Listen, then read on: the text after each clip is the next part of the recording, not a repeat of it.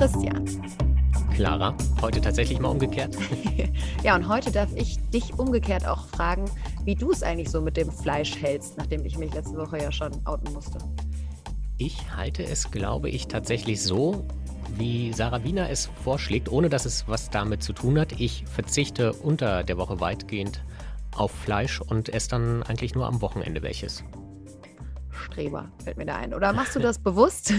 oder weil es dir zu teuer ist? Oder ich mache das bewusst, so. aber es hat nicht angefangen, weil ich ans Klima gedacht habe, sondern tatsächlich war mir das Fleisch einfach nur zu teuer. So ein normales Gericht, irgendwie Nudeln, Reis und so ist ja mal relativ günstig und die teuerste Zutat war dann halt einfach immer das Fleisch. Und darauf hatte ich keine Lust. Und trotzdem ist das laut Wissenschaftlern der TU noch nicht teuer genug. Die verfolgen nämlich genau die Idee und sagen, wir müssen Fleisch teurer machen, sonst wird es nicht gehen. Hm. Genauer gesagt mit einer Fleischsteuer. Dieser Vorschlag kommt von Franziska Funke und Linus Mattauch. Und die sagen eben, diese ganzen externen Kosten, die Fleisch verursacht, die CO2-Emissionen, die gesundheitlichen Probleme, die sind da nicht eingerechnet. Und deswegen müsste das Fleisch, was schätzt du, wie viel teurer werden? Oh, das weiß ich nicht. Aber also ich glaube, wenn es mehr als 2% sind, dann ist das ein maximal unpopulärer Vorschlag. ja, das kann man so sagen und es ist deutlich mehr. Also es kommt so ein bisschen auf die Fleischart an. Bei Rindfleisch ist es am krassesten, da sind es bis zu 59% hm. teurer. Hm. Insofern, wir haben uns über diesen Vorschlag ausführlich unterhalten mit Franziska Funke im Klimalabor. Auf geht's. Los geht's.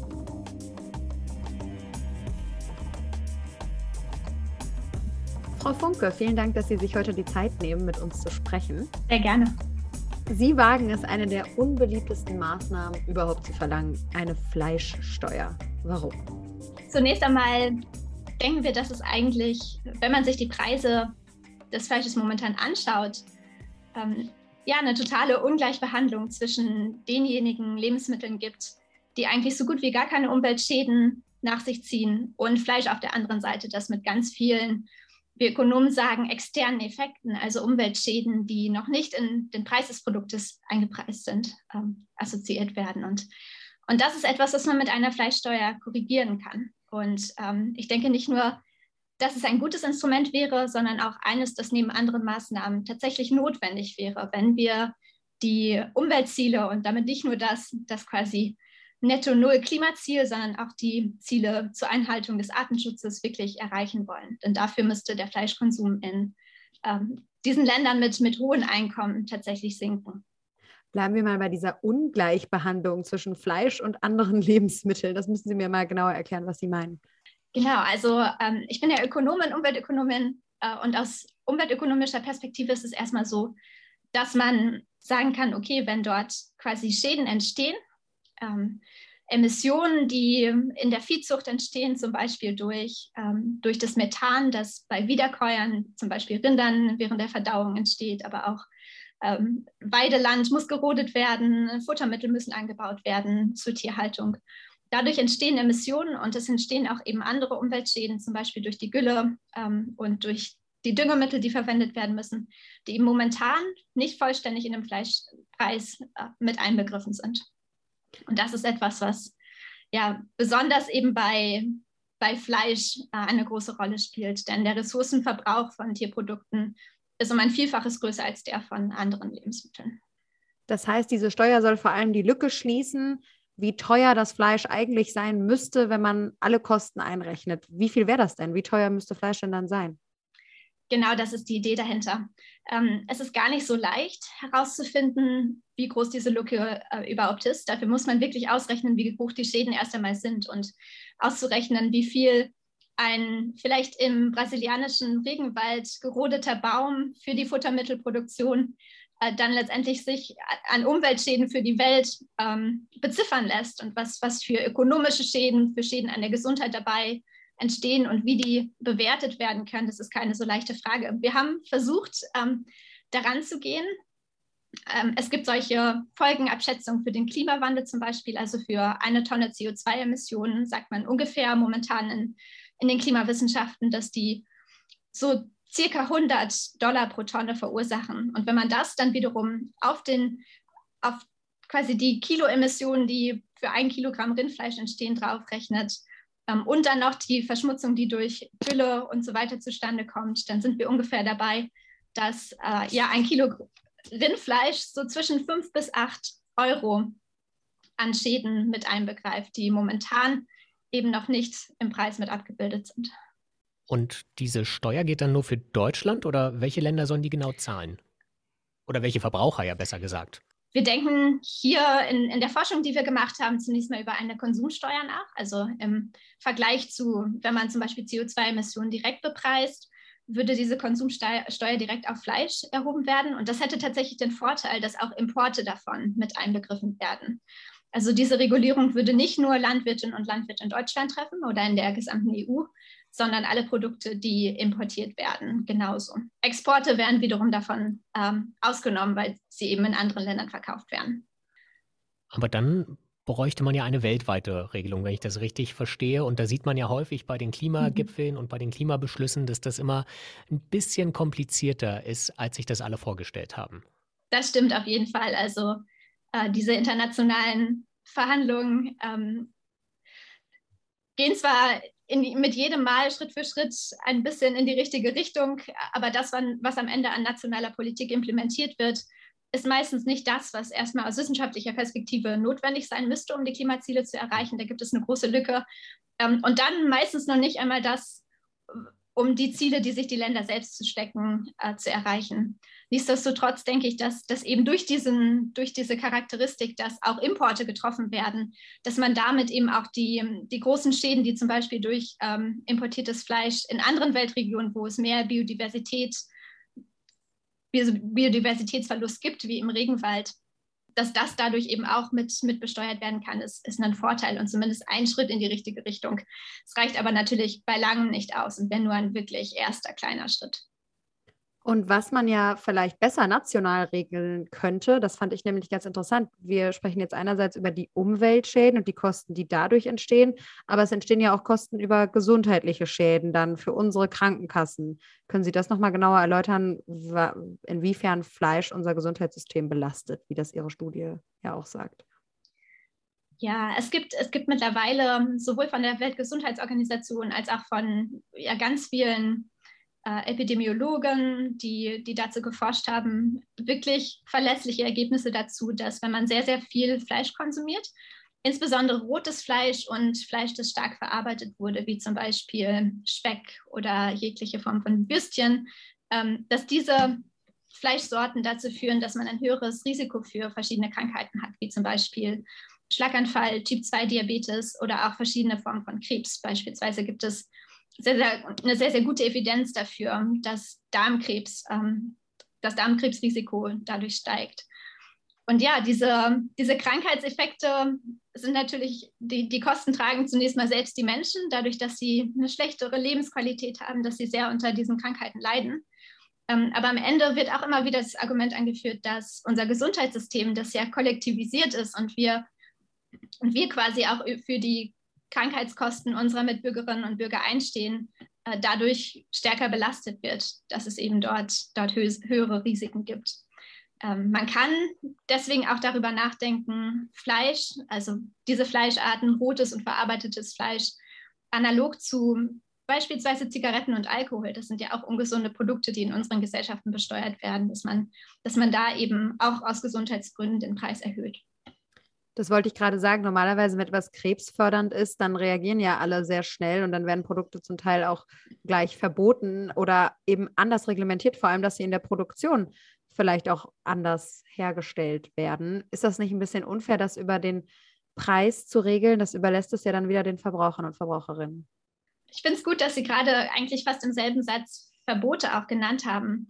Denn in unserer Forschung hatten meine Co-Autoren und ich auch häufiger das Gefühl, dass andersherum gesagt, wenn man so etwas über den Preis regelt, die Verbraucherinnen und Verbraucher immer noch eine Art ja, Wahlfreiheit haben, als, als wenn man diese Dinge wirklich über Verbote regeln würde.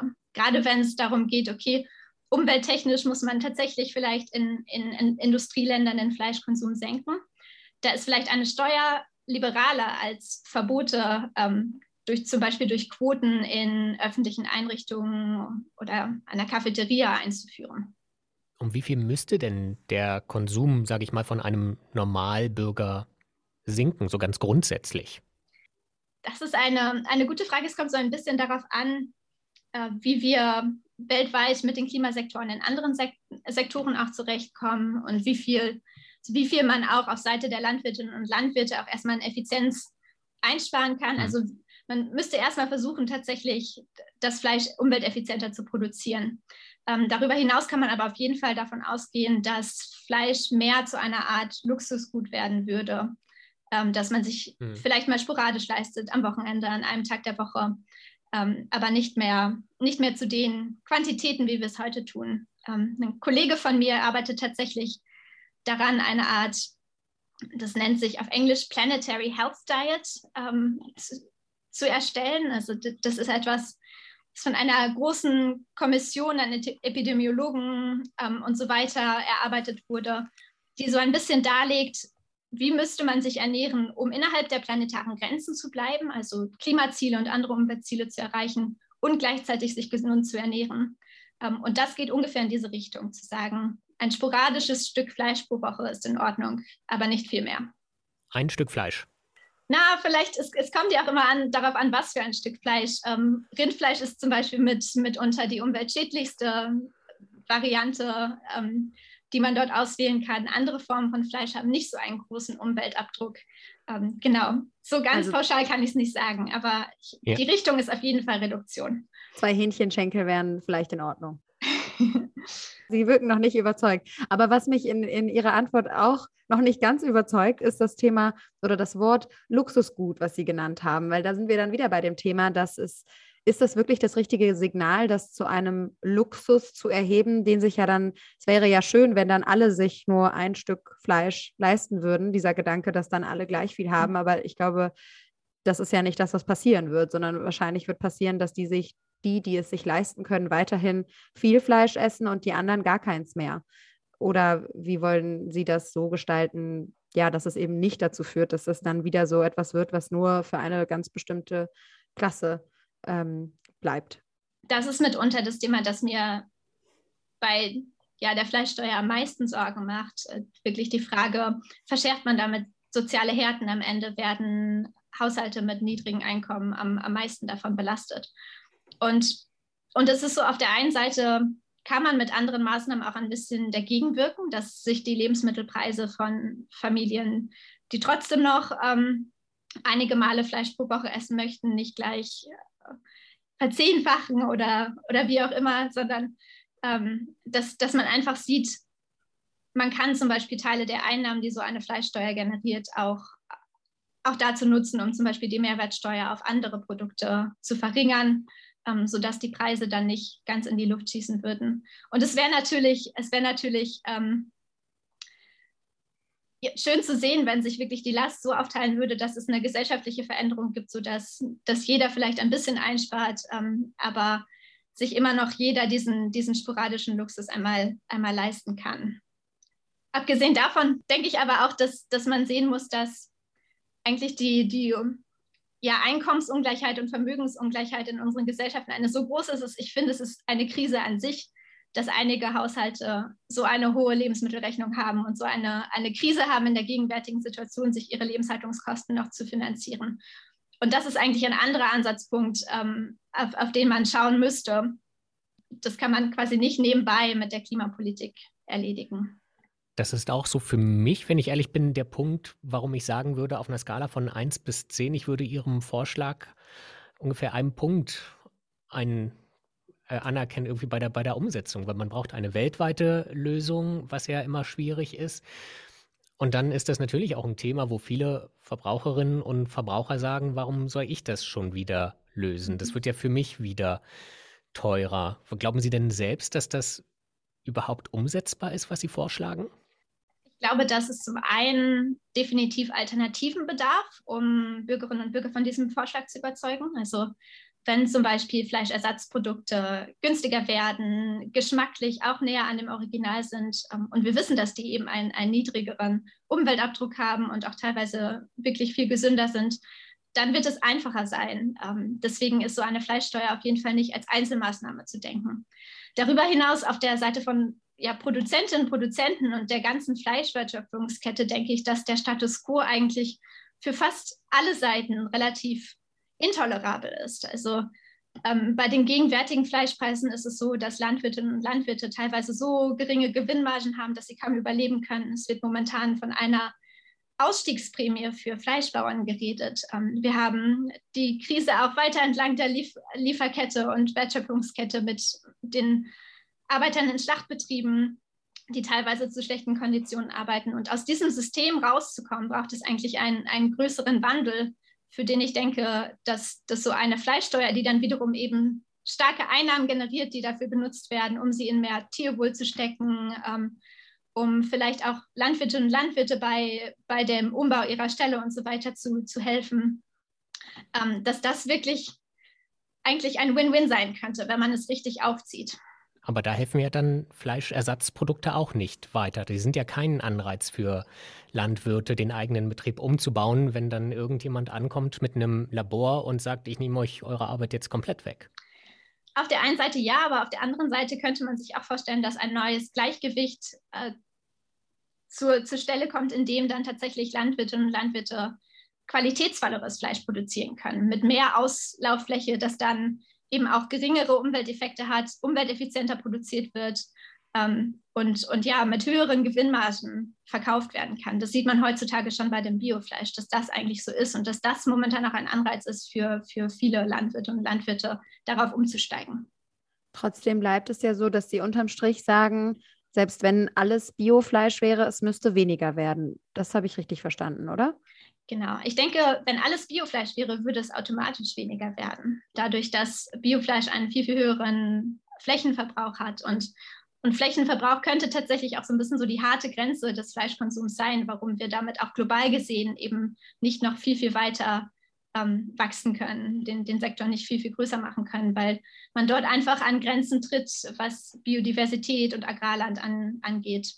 Es hat mich eine Zahl auch ziemlich schockiert, als ich äh, mich hier darauf vorbereitet habe und darüber nachgedacht habe, wie diese Transformation, wie ihre Idee übertragbar wäre. Und zwar, dass 1,3 Milliarden Menschen weltweit ihren Lebensunterhalt direkt oder indirekt mit der Fleischproduktion verdienen. Wie will man das denn auffangen? Glauben Sie wirklich, dass die alle dann in Biohöfe umwechseln könnten? Das ist ja wirklich so eine große ähm, Industrie. Kann man das, kann man das zurückdrehen? Was, wie sehen Sie das selbst? Ich denke, dass viele dieser Beschäftigten immer noch in der Landwirtschaft tätig sein würden. Ähm, Sie gesagt haben, Biolandbau und, und dergleichen wird vielleicht nur einen kleinen Teil davon auffangen. Ähm, darüber hinaus gibt es aber auch Ansätze zu sagen, wir bezahlen tatsächlich Landwirte, die, die Land haben, das zum Beispiel äh, Klimaemissionen auf natürliche Art und Weise speichert. Das sind häufig Torf, ähm, Torfgebiete zum Beispiel die aber heutzutage gar keinen Anreiz haben, die in der Richtung richtig herzurichten und zu pflegen. Wenn man, wenn man diese Form von ja, Landmanagement eigentlich auch richtig fördern würde, ähm, könnte eben neues, neues Einkommen für Landwirte entstehen, die dann aus der Tierhaltung aussteigen, was dann zusammen vielleicht mit der Produktion von, von eben anderen Lebensmitteln äh, definitiv dazu ausreichen würde, gut zu leben, vielleicht mit besseren Gewinnmargen. Und bei diesen anderen Lebensmitteln interessiert mich jetzt auch nochmal, Sie haben eben Fleischersatz angesprochen. Darüber haben wir interessanterweise letzte Woche erst sehr ausführlich äh, mit, unserem, mit unserer Podcast-Gästin Sarah Wiener gesprochen, die überhaupt keine Freundin davon ist. Das hat nämlich, ist total verarbeitet und ist auch nicht unbedingt gesund. Ist das wirklich die bessere Lösung oder sollte man darauf setzen, um die Menschen zu überzeugen? Man sieht schon dadurch, dass in den letzten Jahren im Verkauf dieser Fleischprodukte, Fleischersatzprodukte wirklich zugenommen haben, dass es doch einen Absatzmarkt dafür gibt und dass, dass viele ähm, es wirklich als Alternative sehen. Ähm, ich, ich kann vielleicht sehen, dass man nicht alle Leute davon überzeugen kann, aber ja, es sind eben auch viele kulturelle Faktoren oder, oder Faktoren, die so ein bisschen ja, mit, mit den Werten oder Vorstellungen der Menschen zu tun haben, die, die es schwierig machen, von Fleisch auf diese Produkte zu, zu switchen. Es wird häufig davon gesprochen, das sei unnatürlich. Ähm, ob Fleisch aus der Massentierhaltung, das wirklich mit, mit Antibiotika ähm, versehen ist und dergleichen, gesünder oder natürlicher ist, ähm, ist eigentlich dahingestellt. Die, einiges an Forschung sagt, dass zumindest viele der Ersatzprodukte auch bessere ähm, gesundheitliche Faktoren haben. Das war nicht das Argument von der Frau Wiener. Sie hat es mhm. ähm, als das Grauen 4.0, glaube ich, bezeichnet, diese Fleischersatzprodukte. Ähm, wie Clara gerade schon gesagt hat, weil die eben so stark verarbeitet sind mit Gewürzen und Aromen und weil da eben auch viel Energie verbraucht wird, um die überhaupt herzustellen. Und weil da auch so viel nicht essbare Biomasse entsteht und die dann, und das ist, glaube ich, dann noch die Kirsche auf der Torte, von genau der Massenwirtschaftslebensmittelindustrie hergestellt werden, die uns ja eigentlich dieses Problem so ein bisschen eingebrockt haben. Also, ne, sie hat es so formuliert, die haben erst das Problem geschaffen und präsentieren uns jetzt die teure Lösung dafür. Ja, ähm, ich kenne mich mit den Wertschöpfungsketten dafür nicht, nicht so ganz aus. Also hm. kann das, das Argument mit, den, ähm, mit der Biomasse nicht so richtig nachvollziehen. Wenn es um Energie geht, denke ich, da haben wir zumindest schon einen klaren Weg, wie man die dekarbonisieren kann. Bei, da ist es einfach bei der Viehzucht viel, viel schwieriger zu denken, ähm, wie, wie man die Methanemissionen, die bei Rindern entstehen oder die Emissionen, die mit den Flächen verknüpft sind, tatsächlich runterkriegen kann.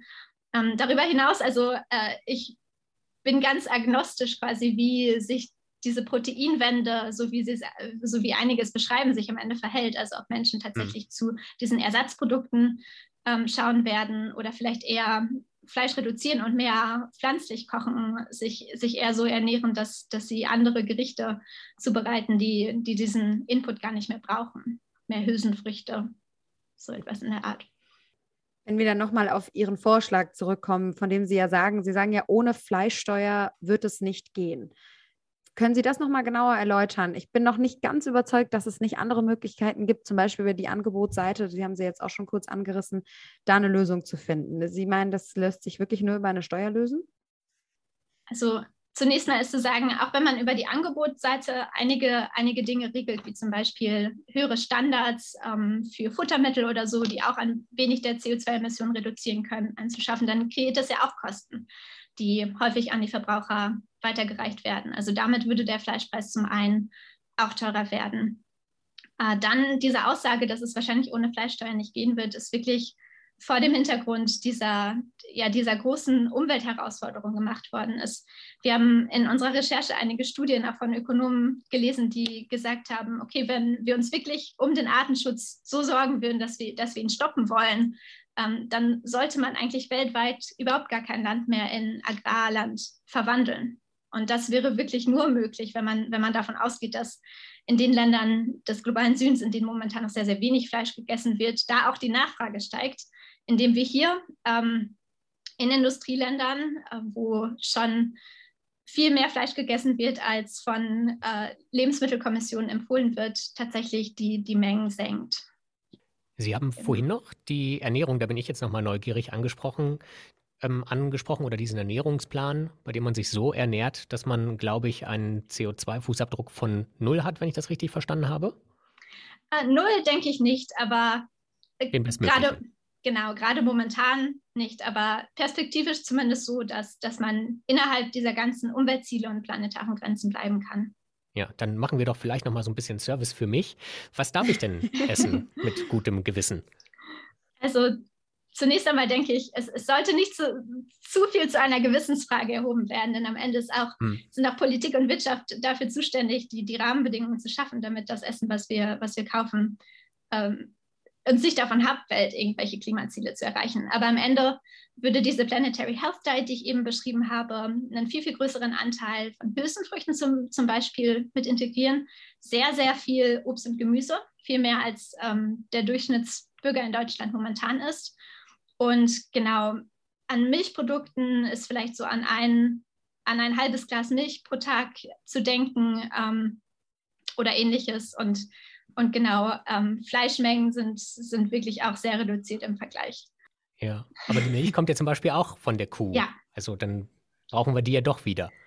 Ja, das, das ist eine Argumente, also das ist eigentlich ein, ein Thema, auf das man meine Argumentation in Bezug auf die Fleischsteuer ziemlich gut ausweiten kann. Ähm, Im hm. Prinzip sind auch eben ja, Milchprodukte haben die gleichen Schäden in, in der Viehzucht, wie, wie sie auch im Fleisch quasi inbegriffen sind. Und deswegen sollte man analog auch darüber nachdenken, diese natürlich ähm, zu besteuern, wenn man, wenn man die Logik weiterdenkt. Wir haben uns jetzt erstmal. Also auch noch eine Milchsteuer. genau. Ja, am, am Ende das klingt jetzt so, als wollten wir einfach, einfach drauf los äh, besteuern, ohne, ohne das, Sinn und Verstand. Der Supermarktbesuch wird sehr teuer. Allerdings ähm, das Ganze vor dem Hintergrund, dass, dass wir ja auch über die CO2-Steuer sprechen, in die aber momentan eben der ganze landwirtschaftliche Sektor noch nicht eingebettet ist und so weiter. Es wäre also diese Lebensmittel quasi als Lebensmittel mit, mit entsprechend höheren Emissionen als die anderen mhm. rauszugreifen, ist eine Methode, das auszugleichen, dass wir momentan CO2-Steuern und andere äh, umweltpolitische Instrumente eben noch nicht auf die Landwirtschaft ausgeweitet haben. Jetzt weiß ich inzwischen oder wir wissen das, ich mache jetzt auch schon eine ganze Weile schon diese Themen und wir den Podcast schon eine ganze Weile zusammen, dass diese Frage immer nach, wie teuer soll denn das werden und wer kann sich das noch leisten, ziemlich müßig ist für Klimawissenschaftler ja. und Wissenschaftlerinnen weil diese Kosten ja woanders entstehen. Ich glaube, das haben wir auch verstanden. Die Kosten entstehen da bei, in der Umwelt und in der Gesundheit. Trotzdem gibt es ja keine demokratische Mehrheit dafür, ähm, solche Maßnahmen durchzusetzen. Die sind nach wie vor extrem unbeliebt. Wie wollen Sie da durchkommen? Ich bin tatsächlich überrascht, dass es seit einigen, ja, man kann sagen, fast schon Jahren tatsächlich eine Debatte über so etwas wie eine Fleischsteuer hier in Deutschland gibt, nämlich über die Tierwohlabgabe. Und da scheint auch, ich weiß nicht, ob eine Mehrheit, aber zumindest ein Teil der Bevölkerung dahinter zu stehen. Ähm, und es scheint auch eine Koalition. Klingt auch viel schöner. ja. Tierwohlabgabe ist, glaube ich, äh, echt ein Kommunikations. Das ist auf jeden Fall besseres Marketing, ja. Ja, genau. Ja, das, das, lernen wir auch immer wieder als, als Klimaökonomen, dass es am Ende auch darauf ankommt, wie kommuniziert man diese Politikvorschläge ähm, an Bürgerinnen und Bürger. Und, und am Ende zu sehen, okay, für Tierwohl kann sich auch kann sich jeder begeistern und es wäre tatsächlich auch vielleicht ein, ein guter Nutzen und auch etwas, das am Ende nebenbei der Umwelt hilft, wenn man ähm, wenn man viel Geld in das Tierwohl steckt dadurch, dass, dass, man, dass man diese Steuer erhebt. Also eine gesunder Waldabgabe oder mehr Tierwohlabgabe, das erinnert mich an diese ganzen bessere Kita-Gesetze und so weiter. Gute Kita hieß es, ne? Entschuldigung. ist ja wirklich so. Wir haben das ja auch schon ähm, in einer Folge mal besprochen, dass ja wirklich vieles mit tatsächlich Marketing und PR auch zu tun ja. hat. Und ich denke auch ganz viel Information. Also zumindest mal transparent darüber zu sprechen, wie viele ja, dieser, dieser Umweltschäden eigentlich in diesen Produkten mit einbegriffen sind, kann vielleicht auch helfen, Bürgerinnen und Bürger so ein bisschen davon zu überzeugen, hey, da muss ich was, was ändern. Oder, ja. Sehen Sie denn da auch ein Umdenken? Merken Sie, dass Sie sich die Reaktionen verändern? Also ich sage mal so, als die Grünen äh, einen Veggie Day gefordert haben, kam das nicht gerade gut an. Jetzt kann man schon relativ äh, ohne Gefahr über ein, eine Tierwohlabgabe sprechen. Sehen Sie da eine Veränderung? Das, das beobachte ich auf jeden Fall. Und ich denke, die sieht man nicht nur in Deutschland, sondern auch in anderen Ländern. In Großbritannien wurde immer mal wieder über eine, eine Fleischsteuer debattiert, ähm, beziehungsweise eher eine CO2-Steuer auf, auf Fleisch- und Milchprodukte tatsächlich. Äh, das war immer mal wieder im, im Gespräch, auch wenn es dann letztendlich von, von der Regierung dort äh, relativ misstrauisch beäugt wurde. Und ja, das Thema, dass, dass, dass das immer wieder an die Oberfläche kocht, zeigt auch, wir, wir denken als Gesellschaft darüber nach und nichts anderes ähm, ja, macht unsere Forschung auch in gewisser Weise als Impuls, darüber nachzudenken, ohne dass, dass wir wirklich ähm, ja, das als Empfehlung rausgeben oder, oder denken, dass es direkt morgen implementiert werden würde. Also unterm Strich sagen Sie, ohne Fleischsteuer wird es nicht gehen. Die Menschen müssen einfach weniger davon konsumieren. Über die Kommunikation oder den Namen sprechen wir nochmal. Vielen Dank, Frau Funke. Sehr gerne.